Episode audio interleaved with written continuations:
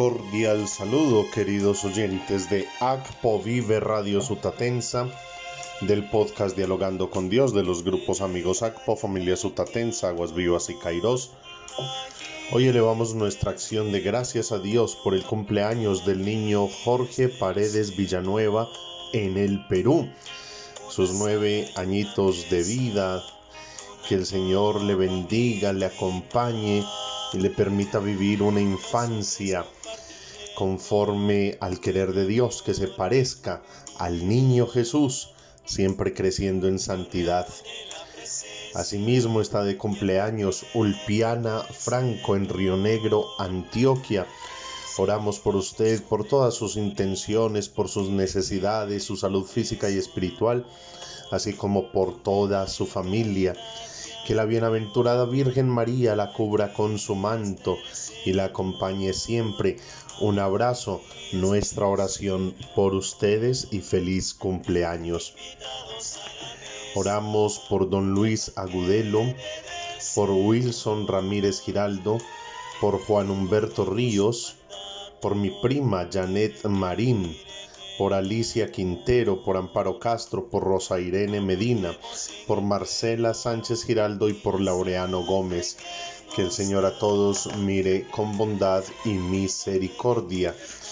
Y en este miércoles 14 de octubre meditamos el Evangelio según San Lucas capítulo 11 versos 42 al 46.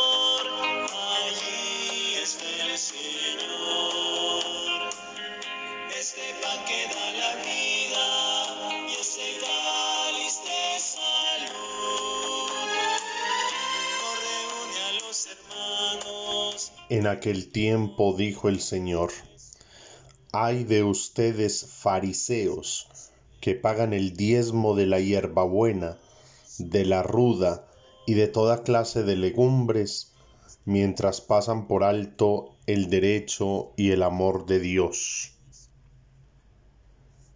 Esto habría que practicar sin descuidar aquello. Hay de ustedes fariseos que les encantan los asientos de honor en las sinagogas y las reverencias por la calle. Hay de ustedes que son como tumbas sin señal, que la gente pisa sin saberlo.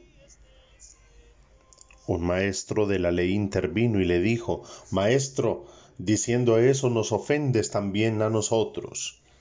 Jesús replicó, Ay de ustedes también, maestros de la ley, que abruman a la gente con cargas insoportables, mientras ustedes no las tocan ni con un dedo. Palabra del Señor.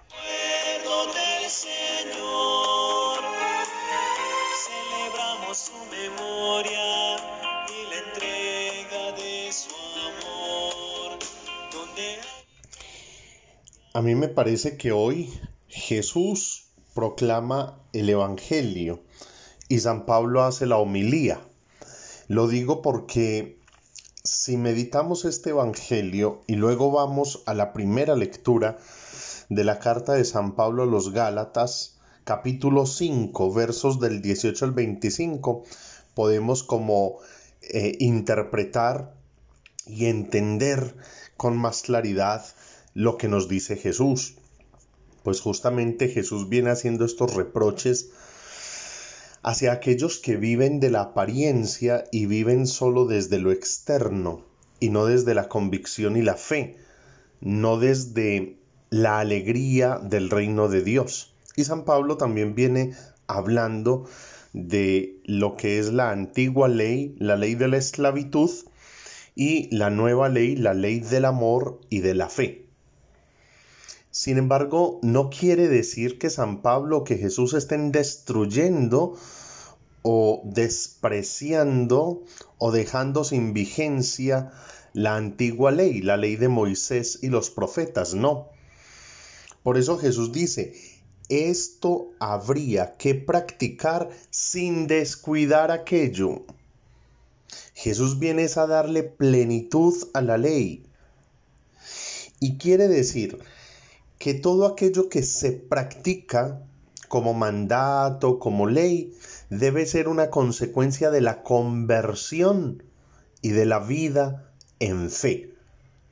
Solo así se asume como un camino de santidad y no como una carga, no como algo que oprime.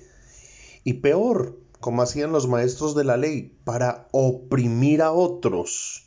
Entonces debemos entender que el Evangelio de Jesús y la vida de la fe son caminos de libertad.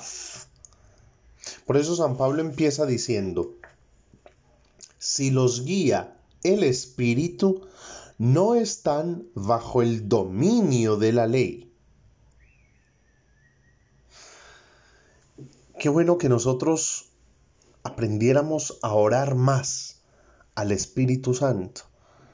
El Espíritu Santo es Dios en la tercera persona y es el que nos instruye, nos orienta, nos guía.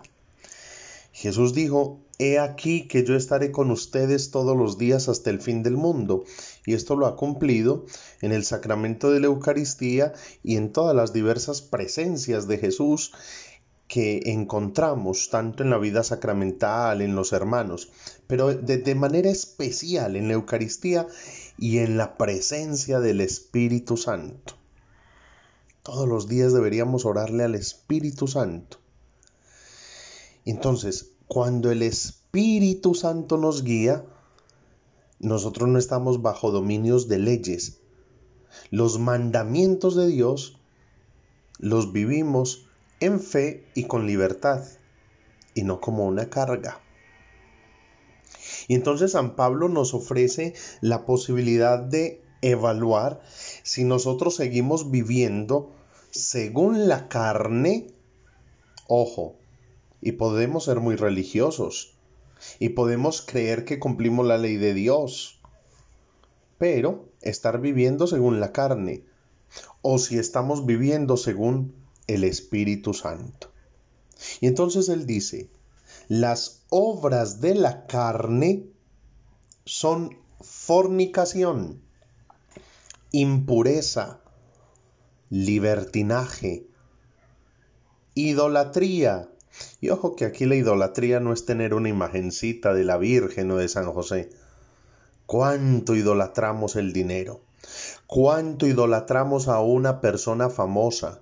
¿Cuánto idolatramos las redes sociales, la internet? ¿Cuánto idolatramos el placer? Continúo con San Pablo. Obras de la carne, hechicería, enemistades, contiendas, envidias, rencores, rivalidades, partidismo, sectarismo, discordias, borracheras, orgías y cosas por el estilo. Miremos si alguno de nosotros estamos viviendo algo de lo que aquí menciona San Pablo. Y puede que no todo, pero puede que sí algunas. Y quiere decir que nuestro proceso de conversión no ha terminado, continúa o tal vez está por empezar. Y dice San Pablo, los prevengo que los que así obran no heredarán el reino de Dios. ¿Queremos heredar el reino de Dios? Entonces permitamos que el Espíritu Santo nos guíe, nos moldee, nos transforme. Dice San Pablo, el fruto del Espíritu es amor, alegría, paz, comprensión, servicialidad, bondad, lealtad, amabilidad, dominio de sí. Y contra eso no va la ley. Si nosotros miramos estos frutos del Espíritu Santo y los vivimos, cumplimos los mandamientos como consecuencia. Yo, yo, quiero que esto quede muy claro, queridos oyentes. Una cosa es cumplir los mandamientos, de mala gana, por miedo al infierno, porque así me enseñaron que tenía que ser, y yo creo que los cumplo, pero no soy un buen cristiano, no vivo según el Espíritu. En cambio, si yo vivo según el Espíritu Santo, si yo vivo en la fe en el Evangelio de Jesús, si yo vivo en estos frutos del Espíritu, como consecuencia cumplo los mandamientos hasta sin darme cuenta, porque es natural y porque lo hago con libertad, con libertad no por imposición. Entonces ya no son una carga, sino que son una convicción, un deseo de quererlos cumplir. ¿Por qué? Porque a mí me guía y me orienta el Espíritu Santo y me es natural cumplirlos. Entonces dice Pablo, y los que son de Cristo Jesús han crucificado su carne con sus pasiones y sus deseos. Qué bueno que los que tenemos un Cristo en casa o alguna crucecita por ahí en la camándula, en un escapulario, que la contemplemos. Y que cada vez que estemos en pecado, que tengamos una tentación, una debilidad, contemplemos una cruz y digamos, Señor, ayúdame a crucificar este pecado, ayúdame a crucificar esta pasión, esta debilidad. Así como tú moriste en la cruz por mí, yo quiero morir a este pecado por ti. Y regálame la gracia y la luz del Espíritu Santo. Porque quiero vivir conforme a tu voluntad. La invitación del Evangelio y de toda la palabra de Dios en este día, y lean ustedes en casa el Salmo 1, Dichoso el hombre que no sigue el consejo de los impíos, ni entra por la senda de los pecadores, ni se sienta en la reunión de los cínicos, sino que su gozo es la ley del Señor y medita su ley día y noche. Y ya vemos que esta ley es la ley de la libertad, la ley del Espíritu Santo, la ley del Evangelio del amor. Miren, todo el conjunto de la palabra de Dios hoy nos está invitando a eso a convertirnos y a dejarnos guiar por el Espíritu Santo. Ven Espíritu Santo, ven sobre nuestra vida, ven a guiarnos, a instruirnos, ven a orientar nuestros pasos.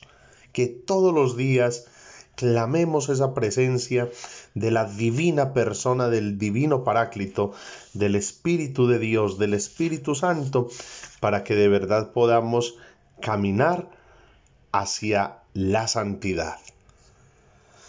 Ruega por nosotros, Santa Madre de Dios, para que seamos dignos de alcanzar las promesas y gracias de nuestro Señor Jesucristo. Amén.